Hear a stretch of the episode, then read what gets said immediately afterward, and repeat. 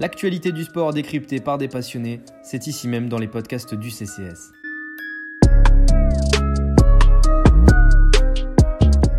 Steal by Tate, gets it up ahead. Olenek drops it off to Porter Jr. Thank you very much for that one.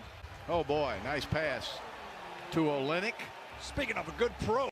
Mesdames et messieurs, la grosse analyse NBA du CCS est de retour, épisode 2, après donc le premier épisode sur Carl Anthony Towns, que vous pouvez retrouver d'ailleurs sur tous les supports euh, de podcast disponibles, Apple Podcast, Deezer, euh, Spotify, que sais-je encore, Google, Google Podcast par exemple, et aussi sur le site internet du CCS. Aujourd'hui, donc, on vous propose le deuxième épisode euh, de la grosse analyse NBA, et aujourd'hui, ce sera Kelly Olynyk qui est à l'honneur. Alors, vous allez vous dire, pourquoi vous ne faites pas un joueur un petit peu plus hype Pourquoi vous ne faites pas une star NBA ben, On va vous expliquer pourquoi, puisqu'il est en grosse, grosse progression à Houston. En tout cas, on parle de lui parce qu'il est, euh, parce qu'il est vraiment très bon depuis quelques matchs. Il réalise la meilleure saison de sa carrière, la meilleure demi-saison en tout cas de sa carrière, du côté des Rockets, dans une équipe qui va de, qui va de mal en pis cette saison, mais qui compte sur le futur pour retrouver, euh, pour retrouver des couleurs.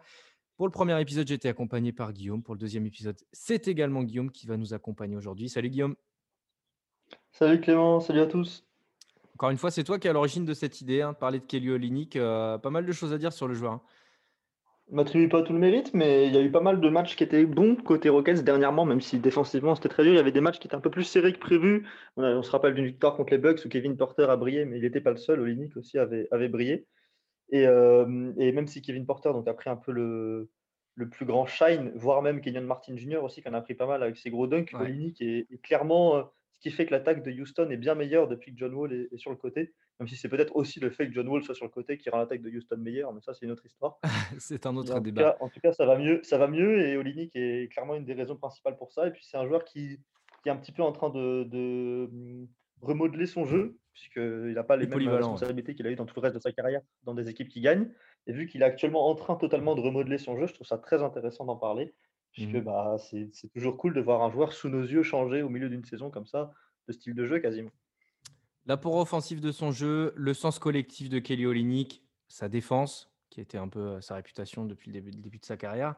Et aussi, en dernière partie, on va un peu parler de cet été, puisqu'il est en fin de contrat, Kelly Olynyk. Là, ça y est, il sera free agent cet été.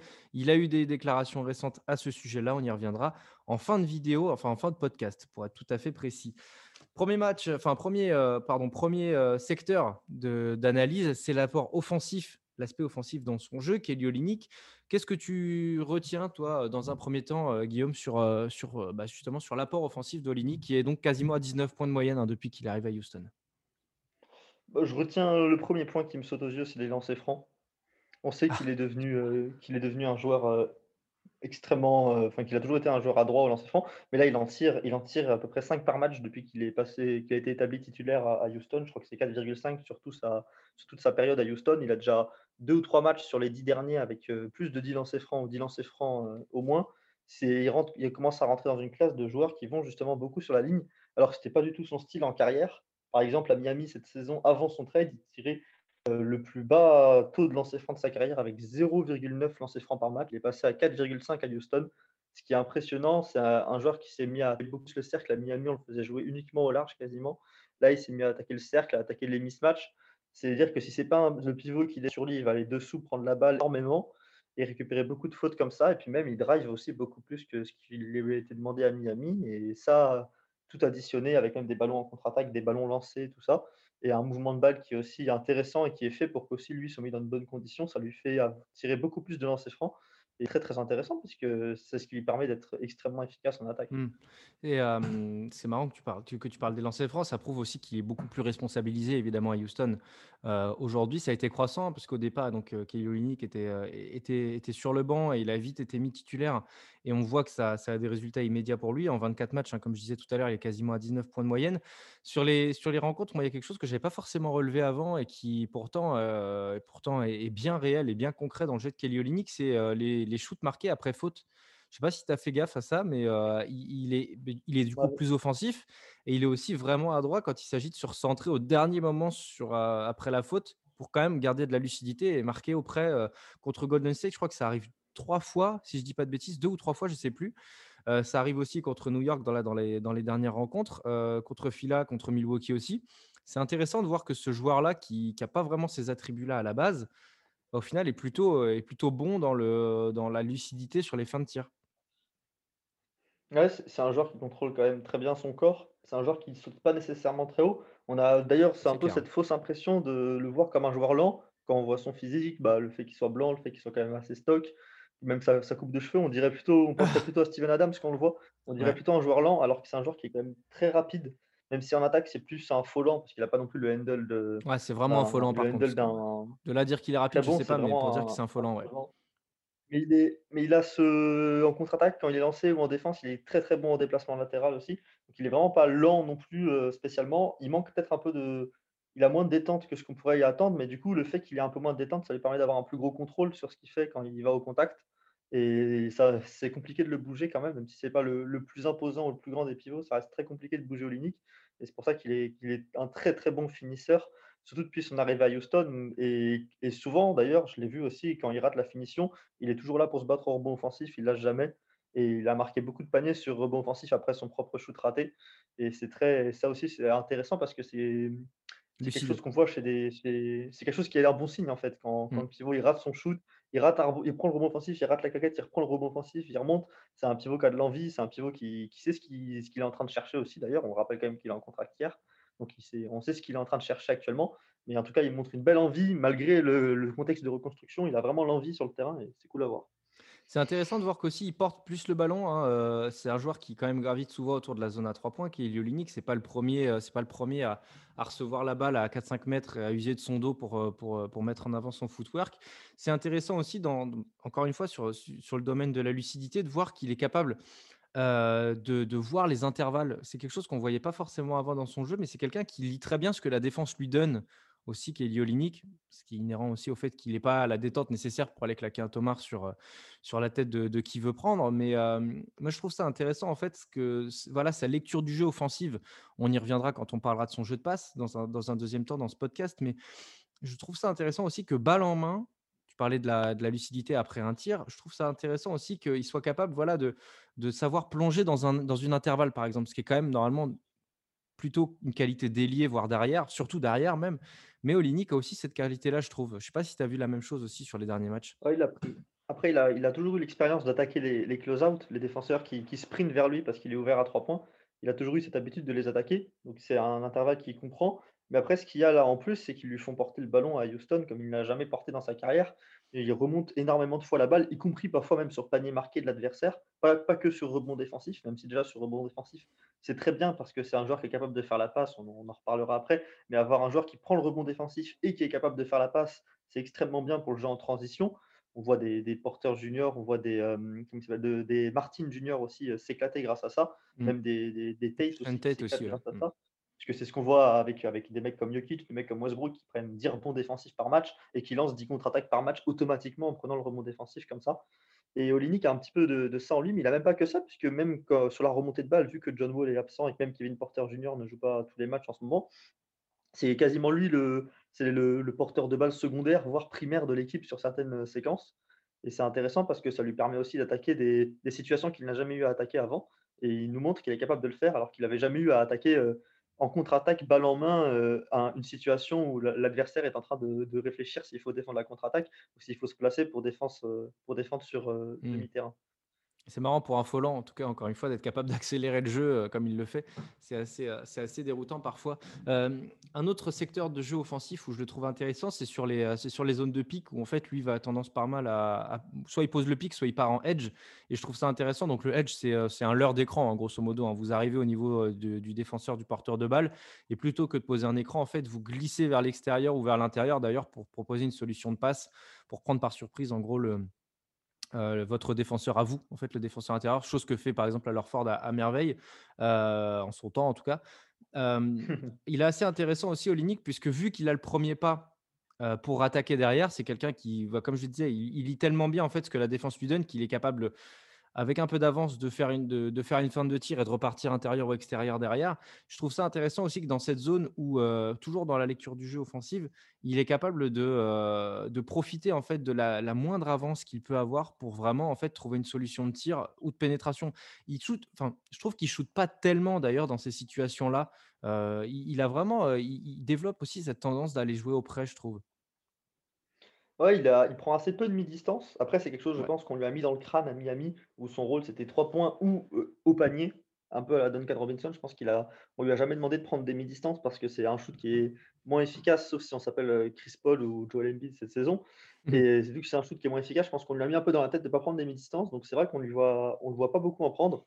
Mais par contre, c'est un joueur qui pour revenir un peu sur ce que tu disais sur les écrans, c'est un excellent poseur d'écran. Ouais. J'ai pas j'ai pas les stats de de screen assist, j'ai pas eu le temps de de compiler, mais je pourrais regarder si on a le temps. Mais en termes de screen assist, il doit être depuis qu'il est à Houston, il doit être pas mal. Moi, il y a un pick and roll qui me qui me vraiment me fait vraiment plaisir. Après, ça rentre un peu dans le sens du collectif aussi, mais c'est avec, hem, avec Kenyon Martin Jr., Olynyk balle en main, Kenyon Martin Jr. C'est écran. improbable ça, hein, quand même, hein, à la Très, base, hein. très c'est ouais, c'est assez bah, si on me disait que quand Olynyk avait été tradé Ouais, là-bas, on le verrait jouer à la à des pick and roll, heu, Jokic-Millsap, heu, version, heu, version Houston, ouais, serait ça aurait été sympa et ce on pick and roll, je le trouve vraiment extrêmement efficace. Olynyk est très bon sur les passes alley-oop, les passes lobées pour Martin et vu que parfois Martin a enfin, vu que c'est les 2 intérieurs sur le terrain, si qu'il y ait un switch ou non, il y aura Martin qui est quand même très physique et qui aura soit un pivot, soit un ailier, soit ce sera Olynyk qui aura le pivot ou l'ailier et Olynyk est capable de la ressortir à un guard, puis ensuite enfoncer l'ailier qui sera sur lui et si l'ailier ne switch pas et reste sur Martin, Martin peut le battre à la détente et Olynyk est capable de lancer la, balle, en cloche comme il faut. Et il y a eu beaucoup de alley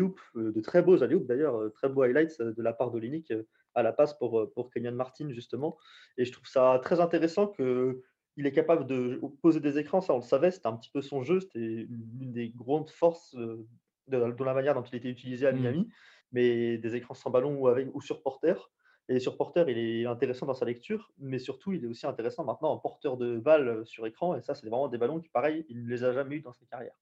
Tu me tu me spoil parce que j'avais prévu dans le dans le, dans la dans la la partie sur le collectif de parler justement de sa gestion du 2 contre 1. C'est pas grave, on peut on peut enchaîner dessus, mais c'est vrai que sur le sur le pic, il On est peut très faire intéressant. en une. Hein.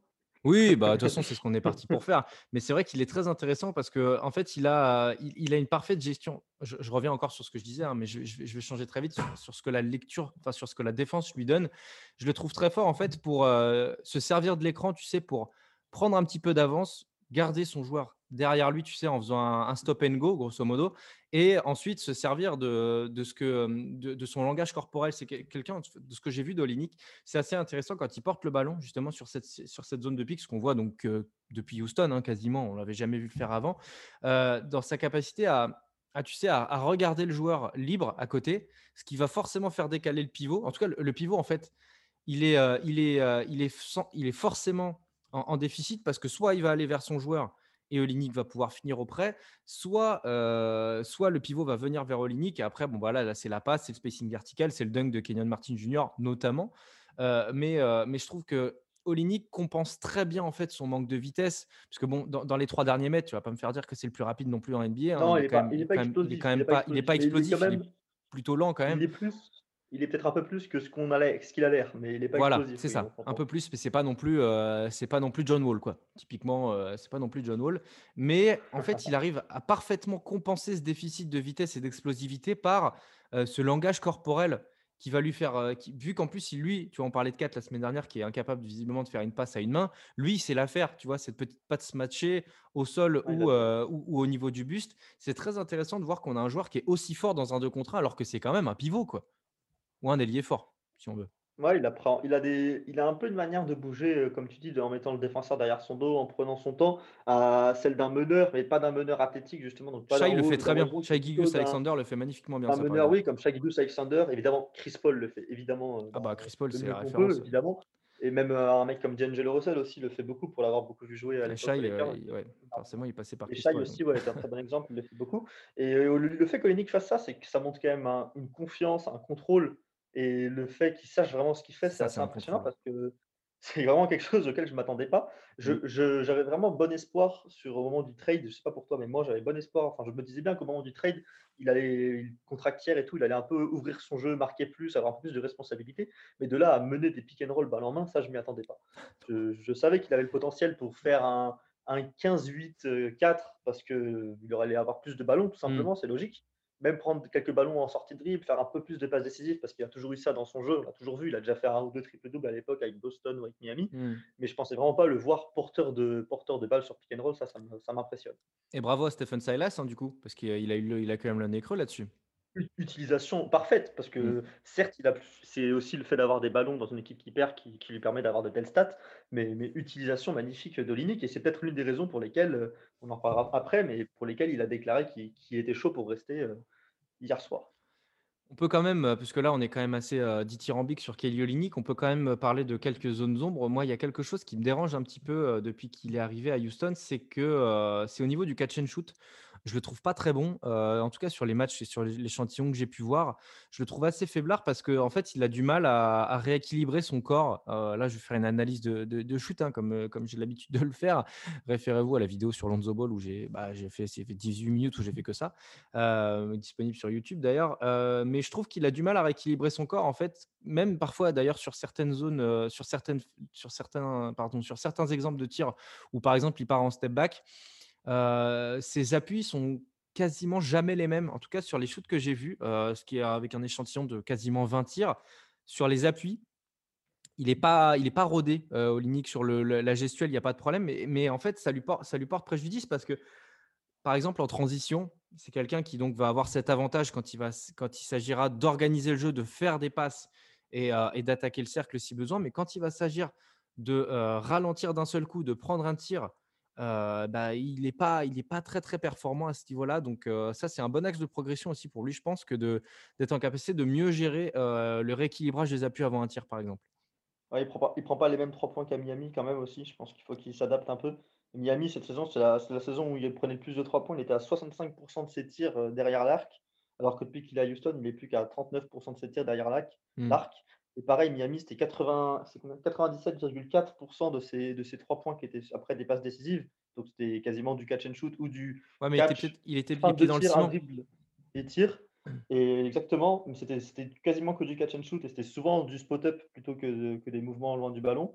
Mmh mh. Et et là, c'est plus que 90% à Houston, donc c'est encore beaucoup bien sûr, parce qu'il va pas il va pas non plus shooter en sortie de dribble, c'est c'est pas son jeu, mais c'est quand même un petit peu moins et oui, il y a pas mal de shoots où il est bah, les shoots les 3 points qu'il rate en fait depuis qu'il est à Houston, c'est les 3 points qu'il prend et qui sont pas dans un fauteuil comme tu dis, les 3 points où sa mécanique n'est ne paraît pas «habituelle» entre Ouais, guillemets, c'est ça. même s'il a pas même s'il a c'est surtout quand même les bras qui shootent chez lui. Il a pas un grand saut, il a pas beaucoup de besoin des jambes, c'est surtout les bras qui shootent, mais il a il a quand même ouais, ça ça bouge un peu et on se voit on le sent on le sent quand il va rater, quand il lâche la balle, à 3 points, je trouve. C'est un de ces joueurs où tu sens quand il Mmh. lâche la balle à 3 points, tu sais si ça rentre ou si ça rentre pas. C'est ça. Bah, c'est ça encore une fois, c'est par rapport surtout aux appuis, hein. Heu, il a un pied Ouais, droit qui la la plupart de ses shoots ratés, en fait, c'est qu'il a un pied droit hyper avancé et heu, il saute et en fait, bah, justement parce qu'il n'arrive pas trop à se rééquilibrer, en fait, il saute, mais tu sais, un un shooter qui, bah, par exemple, je citais la référence, Stephen Curry, quand il rééquilibre ses appuis, il saute mais droit. Tu vois? Il a vraiment un il a il a un saut qui est vraiment vertical, il plonge pas ouais, vers l'avant et en fait.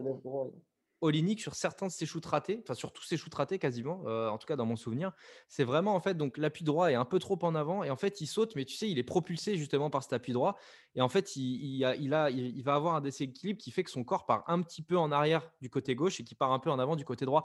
Donc ce qui fait que c'est quasiment impossible en fait d'avoir de la régularité quand en fait on a un saut qui qui vous permet pas de d'avoir une impulsion, heu, quand le verticale. corps pivote, c'est très dur, oui, quand le corps pivote, c'est dur de d'avoir quel quelque sorte de de régularité. Après, on peut Ou alors c'est du side step ou alors c'est du side step du side step pardon ou un fade away, mais tu sautes droit aussi en fait.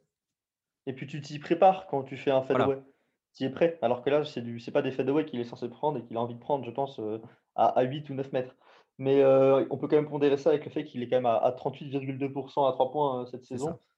Qui est quand même, heu, en tout cas Houston, c'est un peu plus qu'un coup de chaud puisque ça fait quand même 20 sur sur 24 matchs. Donc il y a il y a quand même, heu, de bons pourcentages et sachant qu'il y a des 3 points qui sont quand même moins faciles que ce qu'il avait eu l'habitude d'a d'avoir dans sa carrière. Parce qu'il y a pas il a pas un Jimmy Butler, il a pas un Bam Adebayo, il a pas un Isaiah Thomas. Mmh. Il n'a pas ces joueurs-là autour de lui, même un Goran Dragic ou un ou un Kyrie Irving, je dis peut-être une bêtise, est-ce qu'il non, Si, ils ont joué ensemble aux. Celtics, ouais. Non, ils ont jamais joué ensemble Ah bon?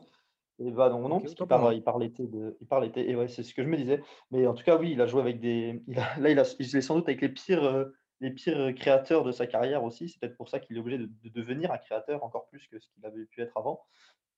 Kevin Porter Junior est capable de de créer, mais c'est bien le seul malheureusement, il n'a pas joué tous les matchs et aussi vu qu'il est avec les pires créateurs, il a quand même des shoots, heu, dans de moins bonnes conditions et puis il vient Mmh. d'arriver. Ça se trouve, il il aime bien recevoir la balle, je sais pas, à mi-hauteur à droite avant de shooter un 3 points et là, ils lui mettent à mi-hauteur à gauche parce que c'est comme ça que Christian Wood, ils ont l'habitude de lui envoyer avant et que et que maintenant ils l'envoient aussi à Olynyk de la même manière. Enfin, il y a il y a des habitudes à prendre dans une nouvelle équipe Et je pense que ça peut aussi jouer là-dessus en partie. Ouais, mais en tout cas, voilà, l'impression que j'ai, c'est que certes, il a 38% depuis qu'il est à Houston, mais avec cet aspect purement tactique, non mince, technique sur son tir, il pourrait, avoir un pourcentage un petit peu plus positif. C'est en tout cas ce que je me dis en voyant, l'échantillon depuis qu'il est arrivé à, Houston. L'autre point un, petit peu, dommage, c'est sur ses turnovers.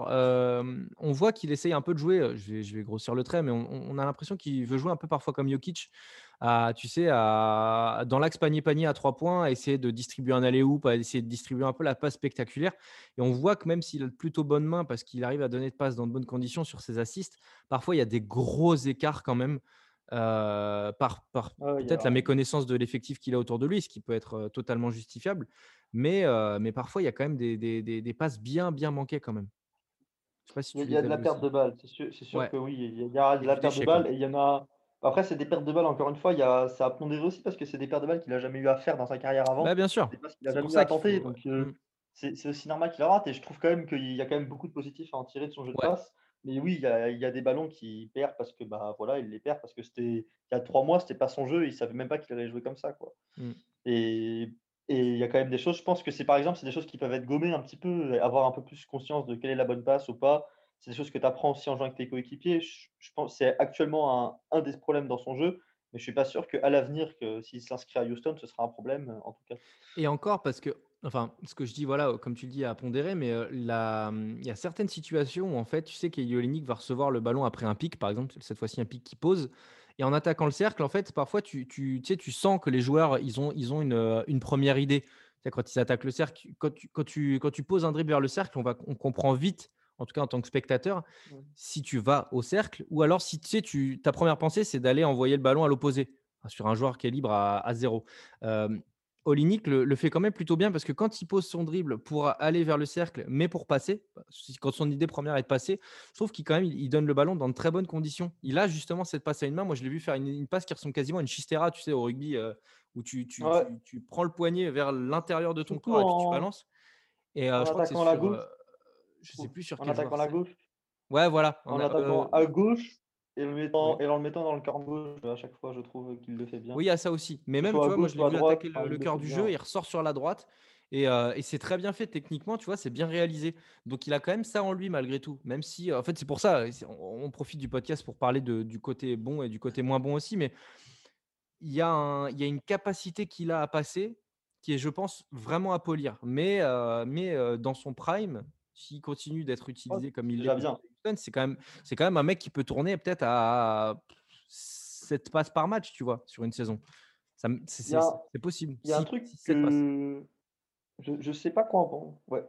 Ouais, ouais, je suis, je suis d'accord que je pense que ouais, 5, 5, ce serait déjà un bon palier pour lui. 5 ouais, ouais, ouais. Même si je suis sûr, si je suis sûr qu'il peut monter à 6, 7, 7. 7 faut qu'il y ait beaucoup de 6, 7, faut qu'il y ait beaucoup de ballons quand même. Parce que ouais. il y a Yoki, une anomalie, mais sinon, un autre pivot au-dessus de 5 passes, il euh, faut chercher quoi. Sabonis. Orford était un peu plus de 5 euh, pendant une ou deux saisons à Boston, mais il faut les trouver les pivots à plus de passes quand même. Tu vois, Sabonis, par exemple, aussi bon que parce qu'il est, c'est sa première saison de 5 cette année. Quoi.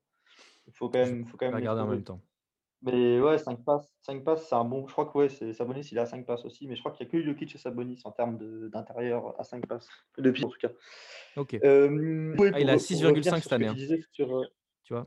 De Sabonis? Ouais, Sabonis, il a 6 passes et demi par match. je pense qu'il peut se rapprocher de ça, Olinik, honnêtement. S'il arrive à justement gommer certaines, euh, certaines mauvaises décisions, en tout cas.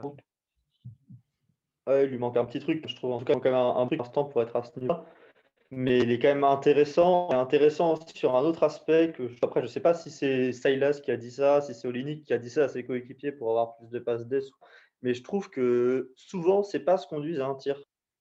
Rentre à rentrer. Souvent, c'est après sa passe que le tir est pris dans l'attaque de Houston.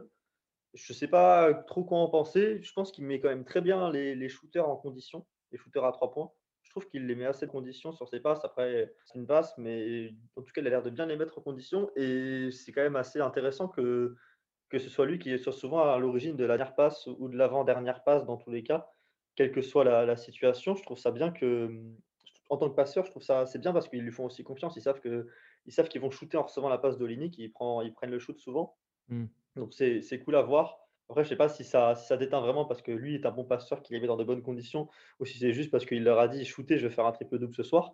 Mais Ah, je suis pas en sûr. tout cas, heu, Mmh. non, je je pense pas que ce soit le cas. Non, non, bien sûr, je je rigole, mais heu, dédicace à à Westbrook et son record d'ailleurs au passage. Mais Ouais, heu, je rigole, mais en tout cas, j'espère que j'espère j'espère que j'espère en tout cas que ça va que ça va continuer parce que je trouve qu'il met les shooters à 3 points notamment dans de bonnes conditions, sur ses passes.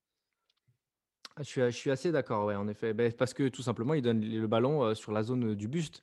C'est pas le enfin, en tout cas, sur l'échantillon que j'ai Ouais, vu, c'est pas le gars qui va te faire une passe, en bas du pied ou, ou, n'importe comment, tu vois? C'est quand même un mec qui va essayer de te mettre dans la non, bonne condition.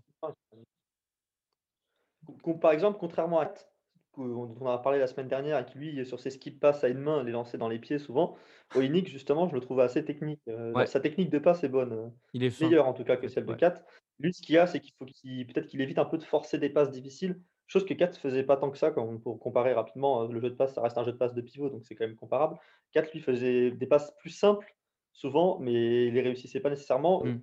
plutôt que simplifier plutôt qu'améliorer son jeu de passe, c'est plutôt simplifier, je pense, Ouais va falloir qu'il fasse un petit peu. Je pour revenir à ce que tu disais au tout départ, je pense que Olynyk a de gros progrès à faire sur ses passes quand il est, heu, sur la zone à 3 points, mais il est, heu, both average, il est assez performant quand il est à l'intérieur du jeu. Ce qui est très intéressant pour un pivot. Quand, à un moment donné, tu génères de la traction en plein milieu de la raquette et que tu es en capacité de ressortir «au bon endroit» entre guillemets, le ballon pour un shooter, c'est tout bénef, hein, clairement. C'est plutôt là qu'on l'attend d'ailleurs. Ouais, on a on a tous en tête la passe en petit pont sur Joel Embiid, heu, pour, heu, Martin Junior qu'il a faite, où il y a écran de de Kenyon Martin, heu, junior, Olynyk se décale à droite, Embiid switch sur lui, il la met entre les jambes à à Kenyon Martin, enfin il la met entre les jambes d'Embiid pour Kenyon Martin mmh, Junior. C'est une ouais. passe qui qui un peu ouais, il est très bon dans les passes dans les petits espaces pour pour utiliser une expression de footeux. Il est il est bon dans ses dans ses passes même en entre intérieurs ou ces ces petites passes où il drive et il la dépose juste, au pivot à côté parce que lui le défenseur est venu en aide sur lui et il est bon il est bon sur ces passes-là et ça, c'est des passes qui sont pas nécessairement faciles à faire. Mmh, C'est souvent des passes de de meneur plus de pivot. Le pivot va se dire: «Bah, dans tous les cas, je suis grand, je prends le shoot et on sera 2 au rebond puisqu'il y aura mon compère à côté» et lui, il fait il fait beaucoup ces passes-là et c'est bien aussi de ces petits end-off à l'intérieur, heu, qui sont intéressants à voir. D'ailleurs, il y a il joue assez peu en end-off. D'ailleurs, je je viens de prononcer le mot, mais pas pour la même raison, mais il joue assez peu, j'ai vu assez peu de end-off, heu, où Olynyk était impliqué. Alors je pense que c'est quelque chose où il peut être vraiment aussi très, très bon en end-off. Donc j'aimerais bien le voir un peu plus, heu, voir un peu plus des joueurs, heu, tourner autour de lui. Je sais qu'Eric Gordon est encore dans l'effectif. Après, est-ce qu'Eric Gordon va rester ou pas à Houston? C'est une autre histoire parce qu'il lui reste un an de contrat, mais bon, il va peut-être se faire couper pour jouer dans un contender. Il est blessé en ce moment, on ne sait pas trop qu'est-ce que comment se passe sa carrière à Eric Gordon, mais en tout cas, j'aimerais bien voir des joueurs, heu, des Daniel House, des joueurs un peu loin du ballon, capables de jouer sans ballon, même si House n'est pas nécessairement non plus un joueur qui est extrêmement mobile, sans ballon. Surtout que ça fait 2 ans qu'il attend dans un corner les passes d'Arden, donc il a peut-être pas non plus il a peut-être trop c'est l'habitude, clair. mais Ils ont peut-être plus trop l'habitude, Houston, tout simplement, d'ailleurs, à bouger sans ballon, parce que D'Antoni, c'est pas nécessairement ce qu'il demande. Mais j'aimerais bien voir un peu Olynyk dans des, dans des sets de, de end-off, parce que je n'ai pas le souvenir d'en avoir vu beaucoup. Ouais, Alors que je suis sûr que, bah, ne serait-ce que par la menace qu'il apporte à 3 points, ça veut dire que sur le end-off, le défenseur d'Olynyk n'est pas capable de, ne peut pas lâcher Olynyk. Sinon, s'il le lâche, Olynyk prend le 3 points directement, ou alors Olynyk a un petit switché sur lui. Et je pense que ça peut continuer à ouvrir son jeu de passe et continuer à ouvrir pas mal de choses, euh, ce- ces end-off Chose que Kat, heu, fait pas mal, de chose que, ouais, tout à fait. Finch fait pas mal Kat, dont on a parlé pour le pour le comparo, ou même les ballons à 45, Olynyk, il en a moins. Il contrôle le jeu un peu plus comme un meneur, un peu Ouais, plus comme un guard, un peu totalement. plus en dribble, justement. Alors que Kat, qu'on a dont on a parlé, ou Drummond à l'époque avec, les Pistons aussi, contrôlait le jeu vraiment en end-off et en petites passes depuis depuis 45°. Tout à fait. Bon là, on a quand même beaucoup parlé d'attaque. Heu, j'ai envie qu'on Ouais, j'ai envie qu'on parle un peu de défense, heu, cette fois-ci. Heu, on se souvient évidemment depuis Boston que que Kelly Olynyk est un joueur qui a énormément de vices, qui est capable de de faire la bonne faute qui fait mal au bon moment, qui est capable de prendre sa petite technique, qui est capable de est faire plein capable de faire mal tout court, au bon oui, moment, de de faire faire mal, mal aussi, de faire mal. Sans blesser, mais rappelle, tu sais, de mettre la mandale, hein? Ah bon, ou en blessant, hein. Tu te rappelles Kevin Love, quand même, Ouais, c'est vrai. c'était un joueur c'est un joueur très détesté, hein, Olynyk à une époque, hein, quand il Ouais, avait arraché l'épaule de Kevin Love. Il y avait eu des même avec la bagarre des Kelly, avec Kelly Oubre et tout. Enfin, c'était un joueur je sais que c'est un joueur qui était très détesté et très détestable quand il était à Boston. Il y a eu moins moins de déboires quand même, je trouve, depuis depuis qu'il est arrivé à. Miami. Moins de moins de bagarres, moins de moins de choses comme ça. Et là, depuis qu'il est à Houston, il a un comportement le Ouais. d'ailleurs. Il est clean. Pa parlons ouais, non, mais complètement. Parlons donc un peu de défense. Heu, il y a quelque chose tout bêtement, heu, le le vrai fondamental de base, c'est un mec qui pose des écrans retard, Kelly Olynyk et oui, c'est un mec qui pose des écrans en retard en NBA. Ils sont pas tellement à en poser des écrans en retard. Lui, euh, vraiment, il sécurise et, euh, et- et, euh, et il récupère derrière. Alors, voilà, hormis la petite vanne, c'est un sur l'échantillon qu'on a vu sur le rebond défensif. je, je me disais, c'est un aimant le gars parce qu'en fait, il y a énormément de shoots hein. il y a, il y a- il y a beaucoup de rebonds défensifs qu'il prend qui sont assez faciles à prendre, ou parfois il est tout seul, ou parfois on lui laisse la balle, etc. Mais il y a beaucoup de shoots qui arrivent vers lui. Je sais pas si tu as remarqué ça aussi. Tu sais, qui Oui, mais naturellement, en ça, fait. c'est euh, ça, c'est un truc de sens du rebond. C'est un truc qui est inné chez les gens. Enfin, c'est pas inné, mais c'est à force de voir des ballons rebondir sur un arceau, tu sais où il rebondit. Et il a bien ce sens du rebond-là. On sait que bah, c'est sans doute Dennis Rodman, le plus grand exemple de l'histoire euh, sur ce point-là. Ouais, lui, grave. bah, il savait, il- au moment où, la- où les balles quittaient les mains, il savait où la balle allait Et il aller. s'entraînait d'ailleurs sur ça. hein. Il s'entraînait à mort là-dessus. Mm. il s'entraînait, oui. On a, on a des histoires de lui qui avait un gars qui ratait des shoots pour lui, Ouais. pour s'y entraîner pendant des heures et des heures par jour. Et Olinik, il a un petit peu ce, ce côté, ouais, il sait, il sait où la balle va aller, on le sent. On le sent parce qu'il prend beaucoup de rebonds défensifs seul. Et comme tu l'as dit, c'est pas nécessairement un- quelque chose de, de négatif de prendre un rebond défensif seul, que tes rebonds défensifs soient peu contestés. Mm. C'est pas quelque chose de négatif, ça veut juste dire que tu sais où est le ballon, où où est le ballon. Et ça veut aussi dire que l'équipe box out bien, parce que Kylian Martin Jr. aussi fait très bien son travail euh, Ouais. au box out notamment. C'est une équipe qui est assez bonne au rebond d'ailleurs, et ça, c'est bravo à Silas parce que c'est quand même le coach qui, qui insuffle ça le plus. Donc bravo à Silas pour ça. Et oui, Olinik, c'est aussi un joueur qui, qui peut faire l'écran en retard sans être obligé d'aller chercher le rebond pour sa stat. Ça l'embête pas que ce soit son coéquipier qui le prenne aussi, Mm. à, à l'instar de, de Steven Adams, par exemple, qui n'a pas des stats au rebond qui sont exceptionnelles. Je crois qu'il tourne au- autour de 9-10 rebonds, en tout cas au KC à l'époque. Cette saison, je ne sais même pas, mais il doit tourner dans les mêmes eaux. Et il ne tourne pas non plus à des 14-15 rebonds comme certains, parce que c'est pas lui qui a la détente pour aller les chercher, mais par contre, c'est lui qui va offrir le rebond à son coéquipier euh, Mm. maintes et maintes fois. Et Olinik le fait un petit peu aussi, je, je trouve, euh, ces, ces écrans retard qui, qui offrent le rebond hein, pour enlever le pivot. Sur, piv- sur rebond défensif, donc c'est intéressant. Il y a un fondamental euh, qu- qu'on vient, de- vient de décrypter. Évidemment, ce qui compte pour un pivot, c'est aussi de prendre des rebonds offensifs. Et là, je le trouve très intéressant à deux niveaux parce qu'il y a les type dunk, tu sais, quand, euh, bah, notamment d'ailleurs sur ses tirs manqués à lui, où il va essayer d'aller chercher la bon- claquette dunk Son derrière. second, son second saut est très bon. Ouais, Quand il, carrément. doit ouais. remonter, quand il doit remonter, il est très bien. Mais ça Sur des appuis décalés aussi d'ailleurs, où il va se propulser juste avec son appui droit. pas très haut. Ça revient un peu sur le fait qu'il saute pas très haut. Parce que si sur son premier layup, il va pas sauter très haut, il sera plus rapidement au sol pour être bien prêt à remonter euh, sur le rebond. Et, et, hein, c'est de la simple Exactement logique. ce que je me dis quand je joue au basket. Exactement ce que si- Capella- imaginons qu'il affronte euh, un mec comme Capella qui saute très haut. Capella, il va sauter très haut pour le contrer, pour le contester. Et Olinik sera au sol avant, sera placé avant pour récupérer le rebond offensif et sera là pour le récupérer euh, au-dessus de la tête de Capella. Je crois qu'il a même pas joué les Hawks avec les Rockets. J'ai pris Capella comme exemple juste pour rappeler euh, aux, aux fans des Rockets qu'ils l'ont tradé contre, contre Robert Covington. Voilà. T'es salaud, t'es salaud. Euh, mais ouais, non, non, en tout cas, je, je- je le trouve très intéressant aussi parce que ce qu'on a dit tout à l'heure, donc sur le fait qu'il arrive à, à lire les, les, euh, les trajectoires de tir, il, le- il les exploite sur les rebonds offensifs. Je crois que contre Milwaukee, il en prend 5, 5 rebonds offensifs contre quand même une Ouais, équipe dont, euh, qui, pro- deux qui- action. Ouais, voilà, ouais. dont je me, je me rappelle, j'ai le souvenir d'une action où il est face à Brook Lopez et il rate son layup. Le, le ballon va à l'opposé de l'arceau. Olinik, il y est avant à l'opposé de l'arceau que Brook Lopez. Il rate le, le petit, le petit tape, euh, la petite tape pour la mettre dedans. Il la récupère à nouveau, il remonte, il la met. Et ça, ça lui fait ses stats au rebond, ça lui fait ses paniers, et ça lui montre aussi dans la tête de, dans la tête d'un défenseur, quand tu as laissé deux rebonds offensifs comme ça, c'est jamais Ça fait mal. Non, mais surtout que Ça Milwaukee, c'est une mal. équipe qui, a- qui, qui- dispose de joueurs capables de prendre une dizaine de rebonds. Euh, Giannis Antetokounmpo, évidemment. Dante pas, DiVincenzo pas aussi. terrain à ce moment-là, Giannis. Parce que Ouais, sinon, mais oui, euh, Giannis aurait, aurait pu en choper peut-être Mais il a fait pas, un mais bon boulot, je trouve. euh, Olinik, d'ailleurs, au passage, a ouais, fait un bon boulot grave. sur euh, ce qu'il pouvait faire sur les draps, sur ce qu'il pouvait faire. C'était pas, pas, c'est loin d'être le joueur le plus ridicule sur Giannis, un peu Parce à l'instar de ce que Tadeusz Young avait pu faire il y a, il y a deux ans sur Giannis en défense avec les Pacers à l'époque où il avait été euh, le Giannis stopper, je sais pas si tu te rappelles, mais sur Ouais, quatre matchs, Giannis c'était ses pires stats de la saison contre, contre Tadeusz Young. Et c'était un peu de la même manière dont les phases où Olinik a été switché dessus ou les phases où Olinik était en net dessus. De la même manière euh, pour, euh, pour stopper Giannis. Et c'était c'était aussi très Parce qu'il a le à- déplacement latéral. C'est le déplacement latéral qui est plutôt bon. En fait, il arrive bien à faire passer sa jambe gauche devant sa jambe droite et inversement. C'est un mec qui va, qui va pas vraiment accuser de retard quand un joueur, par exemple, euh, comme Giannis, qui, part, qui, qui démarre son, son double pas euh, à- à- au parking adverse, euh, il, arrive quand même plutôt bien à, à ne pas générer de retard. En plus, c'est un mec qui sait contrer. Donc, euh, c'est pas un mec qui est facile du tout à dépasser en un contre un, tu vois. Surtout quand tu un joueur qui arrive avec, enfin, même quand un joueur arrive avec de la vitesse. C'est pour ça qu'il était si bon à Miami en de zone d'ailleurs. Et c'est pour ça que bon, Ah, c'est pour ça que je comprends pas le trade de, de Miami.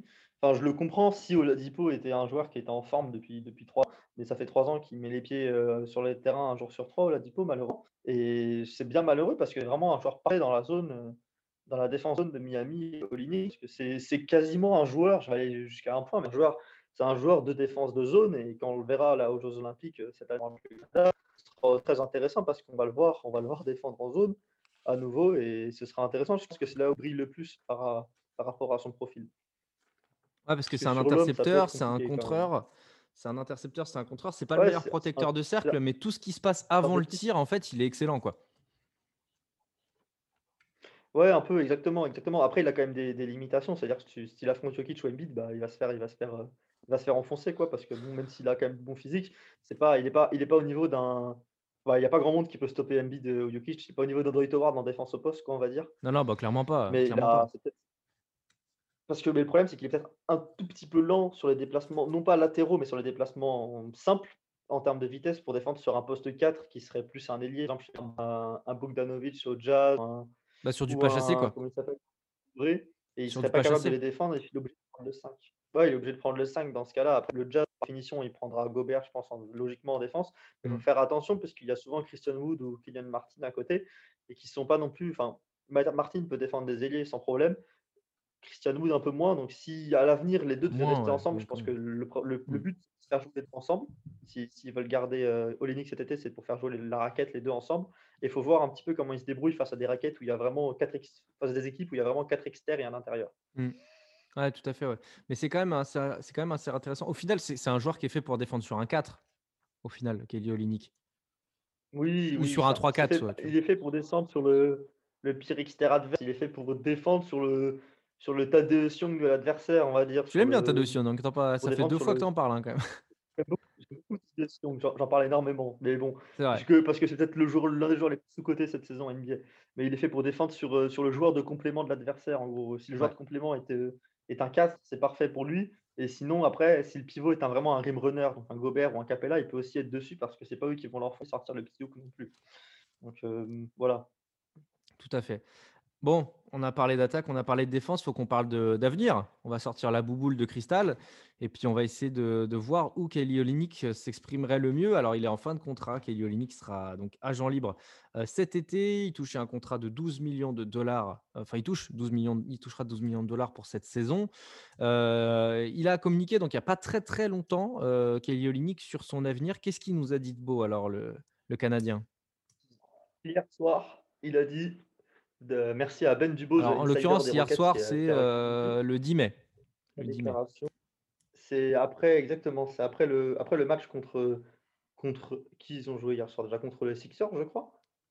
Non, je suis en. Euh, non, Portland. Je sais même plus parce que j'ai regardé, j'ai regardé les highlights euh, uniquement. J'ai- Oui, Por- Portland, merci. Portland. Et, euh, et donc, après ce match contre Portland, ils ont, Olynyk a, a dit que ça se passe super bien ici. J'adore les, les opportunités, les joueurs, les coachs. j'ai- j'ai- J'aime tout ce qui s'y passe. Et, euh, et évidemment, ça se voit sur le terrain que je suis dans un bon contexte. Et il a dit qu'après, il a dit que ça, ça, rentre, ça rentre clairement dans l'équation en parlant de sa free agency. Donc, il a dit que, que, le, que tout ce qui se passe à Houston, en tout cas, rentre dans l'équation pour cet été. Peut-être qu'il n'avait pas l'idée du tout de re-signer au moment où il, a, où il est arrivé à Houston Mm. par le trade. Et peut-être que là, il est en train de se rendre compte que bah, il est capable de devenir une première ou deuxième option ici et que peut-être en fonction de ce que Wood peut faire, on a vu quand même en début de saison que Houston, ça, ça a gagné des matchs. Il se Mhm. dit peut-être qu'avec une équipe en forme et tout, euh, et avec euh, un pic de draft, ça peut, ça peut, la situation peut vite changer et peut-être assez vite changer pour qu'il ait un intérêt à rester, même si je ne suis pas convaincu non, non plus de, de cet intérêt qu'il aurait à, à rester à Houston. Il faut, faut voir. Quoi. Deux questions. La première, quels seraient potentiellement les émoluments qu'il pourrait, qu'il pourrait demander? Et la deuxième question, c'est à la draft ou euh, à la free agency, si tu récupères un meneur, quid de toutes les qualités qu'on a vues juste avant de Kelly Olynyk? Parce que euh, c'est bien beau tout ce qu'on a dit. Mais quand on va avoir un meneur qui va récupérer le ballon et, qui, à qui on demandera grosso modo les mêmes choses qu'à Kelly Olynyk sur la distribution du jeu, par exemple, etc., que peut-on faire? Est-ce qu'on peut, est qu'on peut prendre un deuxième arrière, euh, à la, enfin un premier arrière à la draft et puis dire bon bah voilà Kelly Olynyk ce sera notre Jokic à nous Est-ce qu'on peut vraiment construire là-dessus? Bah, est-ce que est-ce qu'on peut se dire qu'il va va rester un un point, un point center comme il est un petit Ouais, peu à Houston en ce moment? Je sais pas si si si le mec que tu que que tu veux choisir à la draft, c'est un un guard qui est ball dominant, même si j'ai pas l'impression que c'est une draft où il y a beaucoup de de meneurs. Si c'est un guard qui est ball dominant, le mec que tu vas prendre, bah, faut peut-être que tu en prennes, que tu prennes conscience de ça. Après Olynyk, il a déjà montré qu'il était capable d'évoluer sans le ballon et il est capable d'être très bon sans le ballon aussi. Ça reste il perdra pas son jeu de passe s'il y a besoin. Comme ça, tu peux aussi reposer ton meneur en laissant Olynyk sur le terrain. Il y a moyen de faire des rotations intéressantes. Je pense qu'il a pas enfin, je pense pas que tu dois drafter en fonction de Kelly Olynyk et de sa free agency dans Bah, tous les ça, en fait. sauf si tu comptes drafter à l'intérieur où tu sais que tu as Christian Wood qui est sous contrat et sous très bon contrat. Lui, il ne bouge pas, ça c'est sûr. Et donc, si tu dois drafter à à l'intérieur, c'est sans doute pour lâcher le capole de directement de Olynyk et, et l'oublier et le laisser partir. Après, je pense qu'il y a un intérêt, il y a un intérêt aussi, il ne faut pas faire attention, il y en a un peu plus ces dernières années au sign, au sign and trade.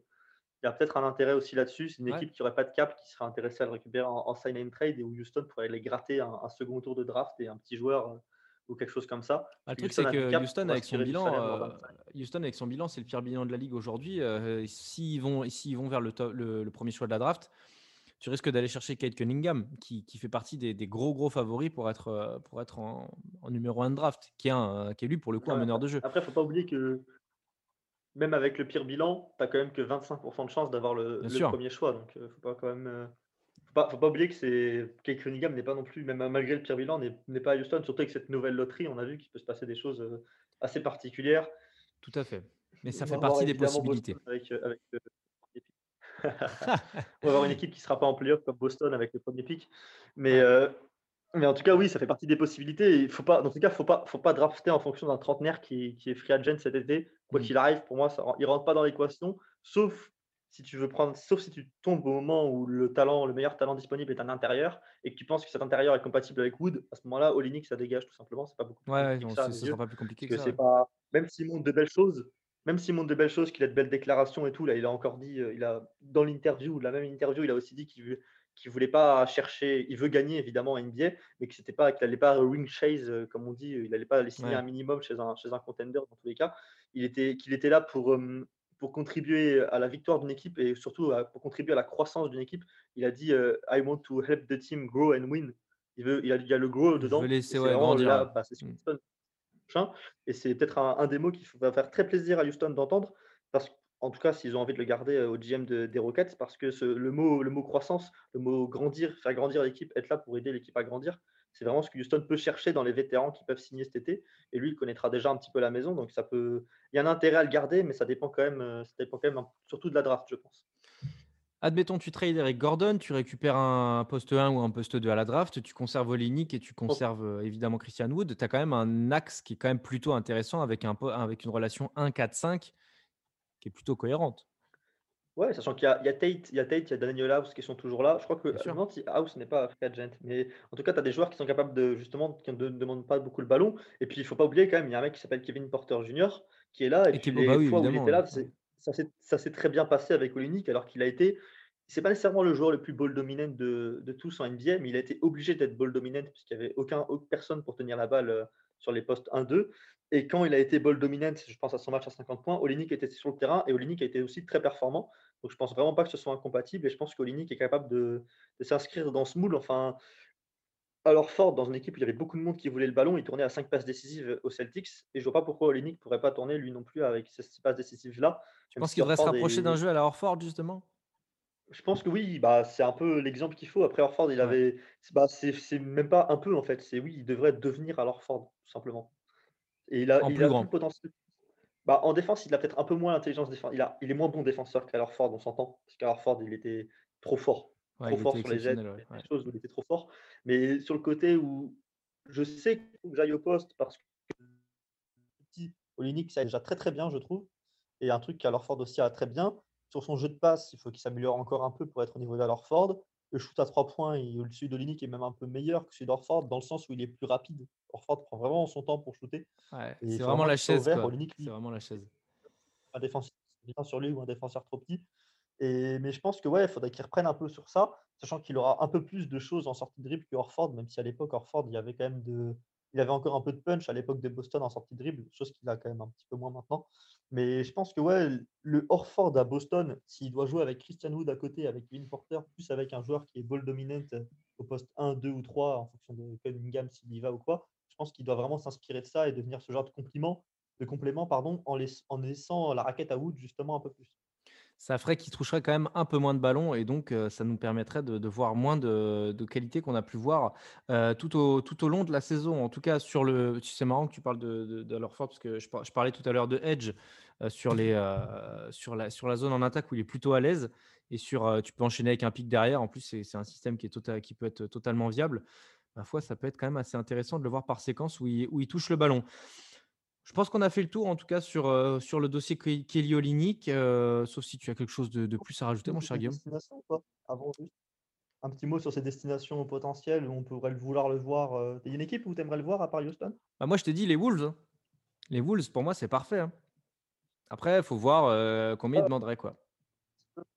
Les Wolves, c'est très bien. Moi, je t'avoue que, que pour moi, c'est le profil parfait à côté de Zion, capable de bien défendre capable de s'écarter au maximum, capable de bien passer, de tenir presque un petit peu la balle et tout. Pour moi, à côté de Zion Williamson, c'est parfait. Donc euh, j'aimerais bien l'y voir. c'est un peu plus compliqué parce qu'il n'y aura sans doute pas le cap nécessaire euh, côté Nouvelle-Orléans et ce sera sans doute un, sign and trade.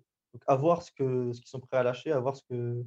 Ce que on sait qu'ils ont quelques jeunes en, fond de banc qui sont pas mal euh, de la Nouvelle-Orléans. Hein. Pourquoi pas en lâcher un à Houston contre, contre mais après, il faut quand même réussir. Il faut lâcher aussi un contrat. Je ne sais pas s'ils ont. Bah, si, ils auront des contrats finissants de Bledsoe. Hein. Pourquoi pas un backcourt de Bledsoe, euh, Bledsoe Wall euh, l'an prochain à Houston? C'est terrible. C'est une blague. Euh, oui, évidemment. Et pour, fait Houston, on a été gentil avec eux tout le long et à la fin, ils entendent ça. ça doit faire mal. Vous avez, vous ouais, je pense que le taux d'écoute, il a chuté là. Paf. Le, le, le, la moyenne d'écoute a, chuté. Je peux dire n'importe quoi, ça y est. mais, mais, non, moi, si, Ouais, OK. Bah, moi, je le vois je l'espère aux Wolves et si pas aux Wolves, bah, écoute, pourquoi pas re-signer à Houston? Si s'y est plus, si ça est c'est On est content de on est d'accord sur le profil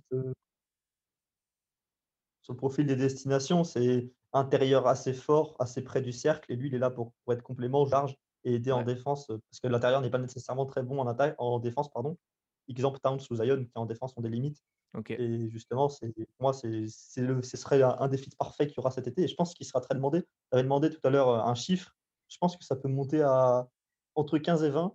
Et je pense que ce sera au-dessus de 15 en tout cas pour Rolling. Ok, 15 ou 16. moi, je, je, partirais plus sur 15 ou 16. même si évidemment, je le vois bien. en économie. Son, son, petit 48 sur 3 ans, par exemple. Ouais, c'est pas mal. C'est pas mal. Surtout que le cap va augmenter et tout. 3 ans avec son joueur pour la troisième saison. Mmh. je le sens bien. C'est pas mal. En tout cas, bah, écoutez, la, grosse analyse NBA épisode 2 est terminée. Donc euh, là, c'était une spéciale sur Kelly Olynyk, l'intérieur qui s'est révélé euh, quand compétence rime avec polyvalence, si on, peut dire, euh, sur le cas de, Kelly Olynyk. Merci à toi, Guillaume, en tout cas, d'avoir mené à bien ce podcast avec, avec moi-même. communauté des Rockets, n'hésitez pas à nous donner votre avis sur, sur le podcast en tant que tel et puis aussi sur la destination. Est-ce que vous avez envie de conserver euh, à l'intérieur canadien? Est-ce que ça ne vous dérange pas de le, voir partir euh, à la free agency? Euh, voilà, Est-ce qu'il y a des choses en plus aussi qu'on n'a pas dit parce qu'on ne les a tout simplement pas vues? N'hésitez pas à nous le dire. En tout cas, je profite une nouvelle fois pour vous dire si vous avez aimé le podcast, si vous avez aimé notre argumentaire, si vous avez aimé notre travail, n'hésitez pas à nous envoyer pendant que Guillaume éternue en mettant le mute. C'est parfait, tu as parfaitement géré les choses. Euh, n'hésitez pas à nous, à nous mettre 5 étoiles, 4 étoiles, 5 étoiles évidemment. Ça nous, ça nous aide beaucoup dans le référencement et ça nous permet d'être euh, bah, tout simplement plus vus. Et, euh, et, voilà, comme ça, notre travail peut être, peut être bah, plus visible pour, pour les gens qui, comme vous qui nous écoutent. Donc voilà, merci à vous en tout cas. et puis on espère que ce podcast vous a plu. Semaine prochaine, peut-être qu'on fera un troisième épisode, peut-être qu'on va enchaîner. On n'en a pas encore discuté, mais mais on se tient au courant très vite. Merci Guillaume en tout cas, et puis à très bientôt. Merci, merci à toi pour, euh, pour l'animation, pour les questions, pour, euh, pour tes avis aussi euh, très intéressants. C'est carré, c'est beau, c'est dans la boîte. Magneto Serge. Allez, ciao ciao. Salut.